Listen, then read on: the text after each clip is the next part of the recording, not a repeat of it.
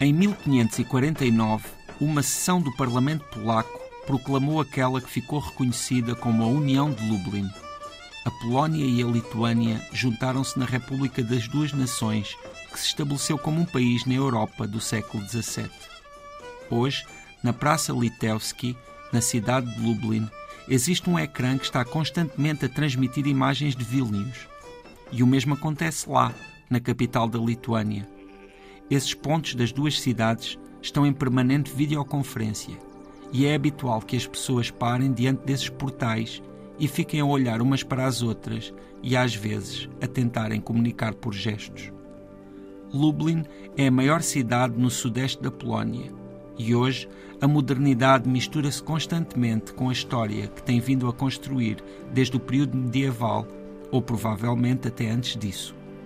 Ao contrário do que acontece noutros lugares do país, como em Varsóvia, por exemplo, a cidade velha de Lublin conserva cerca de 70% dos seus edifícios originais, ou seja, sobreviveram à imensa destruição da Segunda Guerra Mundial.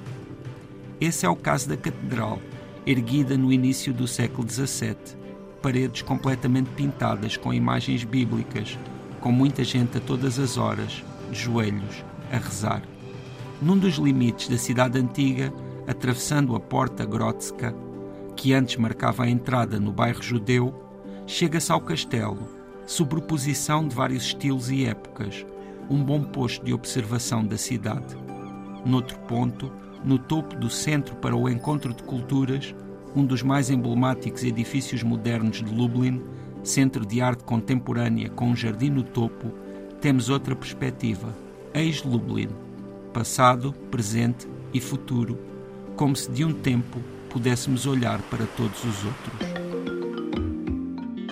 José Luís Baixoto, estamos de volta à Polónia uh, para visitar Dublin. Uh, e, e desta, desta crónica há logo um aspecto que eu achei extraordinário e que uh, gostava de explorar mais contigo, que é esta troca de imagens, chamemos-lhe assim, que existe entre Lublin e Vilnius, portanto, uh, quem está numa cidade vê o outra, como é que isto funciona? Vamos, fiquei curiosa mesmo, parece-me uh, uma, uma daquelas experiências que para nós pode dizer pouco, mas para os habitantes daquelas cidades em concreto hum, é, é uma espécie de uma informação 24 sobre 24 horas daquilo que está a acontecer no outro lado. Sim, é que existe uma praça que curiosamente se chama Praça de Vilnius, que é uma das praças principais ali da, da zona nova, da, da, zona moderna, digamos assim, de, da cidade de Lublin,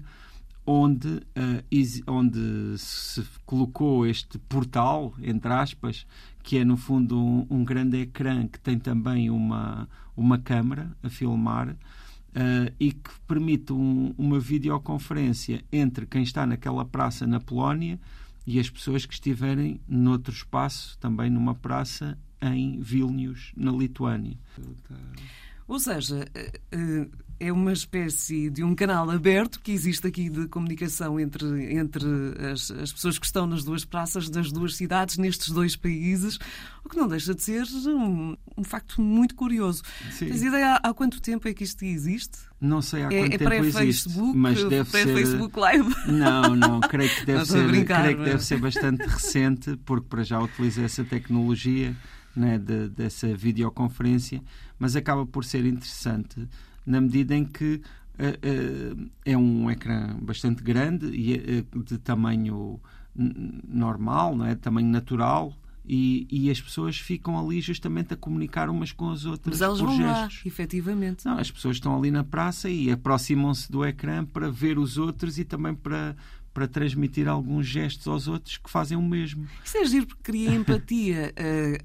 Tanto de, de, desconhecidos, não é? Sim. Provavelmente são desconhecidos, são, os que estão numa praça e os que estão claro, na outra. Claro, claro. E quem está também a ver é capaz de uh, ser um bom quebra-gelo em termos de, de, de, de relações, de relações né? e de conversa até ali sim, na, nas sim, praças. Sim. sim, acaba por ser muito interessante. Eu acho que é uma é uma obra ali muito fora do comum. É claro que hoje a tecnologia já permite estas ligações, mas acaba por ser algo que eu nunca tinha visto e que aqui acaba por ter esse sentido também histórico, na medida em que são uh, duas cidades que representam aqui uma, um, aquilo que foi uma república, não é? Um, um, um país uh, que existiu durante, durante um período ainda relativamente grande. A tal da República das Duas Nações. Exato. Uh, e, e, depois tu referes também nesta, nesta crónica e é visível através de algumas imagens, uh, muitas imagens que estão disponíveis na internet de Dublin, que, que esta, esta é uma zona poupada, foi uma zona uhum. poupada no que diz respeito aos bombardeamentos na Segunda Guerra Mundial. Portanto, há ali Sim. muito monumento que sobreviveu.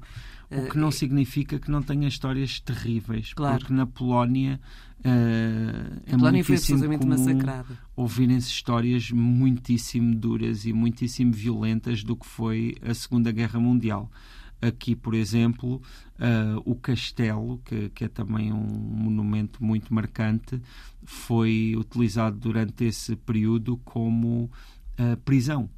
E, e quando o, o, os, os, os russos estavam a aproximar, uh, antes de saírem, antes dos alemães abandonarem esse castelo, por exemplo, uh, pura e simplesmente uh, fuzilaram todos os presos que existiam lá. Uh, pura e simplesmente entraram nas celas e dispararam a, a matar centenas de pessoas. Hum. Isso é, é uma daquelas histórias que é muito comum na Polónia Uh, e que aqui em Lublin não é exceção, também existe, e, e esse é um peso que, que, realmente tem muita importância, porque afinal não foi assim há tanto tempo. Ainda, uh, uh, ainda há pessoas que têm a experiência do que foi viver esse, essas situações tão terríveis. Estamos a falar de uma geração que, que é a geração dos nossos pais e dos nossos avós, portanto é, é, ainda está muito, sim, sim. muito na pele, ainda, ainda, ainda há quem, quem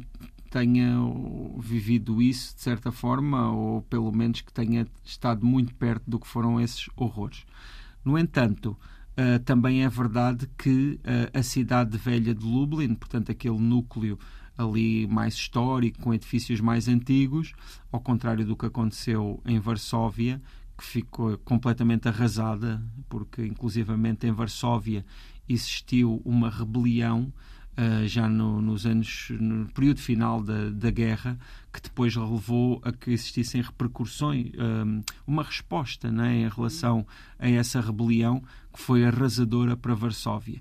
Mas no caso de, de, Lublin ainda se conservou cerca de 70% dos edifícios de, dessa zona histórica, o que é muito no, no, no que diz respeito a, aos números de, das cidades da, da Polónia e, e por isso a cidade velha de Lublin ainda é bastante preservada e tem alguns lugares muito interessantes. Eu estou-me a lembrar, por exemplo, de um em que existe uma, uma gráfica antiga onde se imprimia livros, uh, inclusivamente se imprimiram alguns livros importantes de poetas e tudo isso, mas que depois, durante a guerra, Uh, foi um, um, dos lugares onde se começou a imprimir alguns, alguns folhetos de resistência e, e, e, eu acho muito bonito porque hoje em dia né, que, que a impressão já é maioritariamente feita por máquinas digitais e tudo isso, ainda ver aquelas aquele trabalho de, de compor a página com letras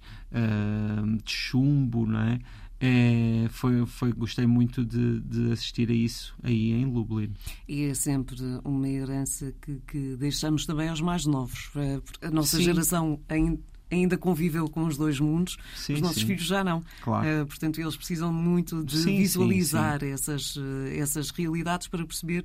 Um, ehm, de onde vem a magia da impressão de hoje em dia, do digital. E, e, na verdade, todas as evoluções uh, têm sempre aspectos que, que nós podemos considerar e de perceber uh, o que é que se ganha e o que é que se perde. Porque, efetivamente, também nessa impressão gráfica, e eu né, escrevendo livros e tendo sempre muito gosto nesse mundo, Uh, acho que também havia um cuidado, também havia ali um trabalho. Os próprios livros depois eram objetos que também eram fruto desse trabalho e fruto desse cuidado. E ali em Lublin acaba por haver um.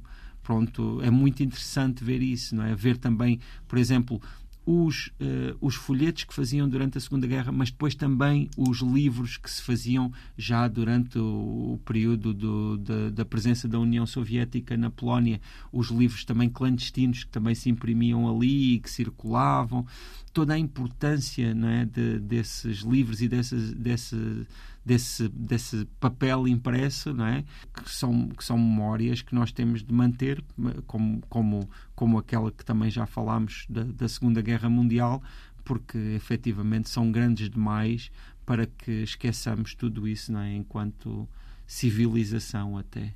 É mais. José Luís Peixoto, obrigada por mais esta, esta viagem, destino eh, desta crónica Lublin na Polónia. Já sabe que para, para não perder eh, os novos episódios é subscrever o podcast. É simples e será notificado a cada novo Tanto Mundo.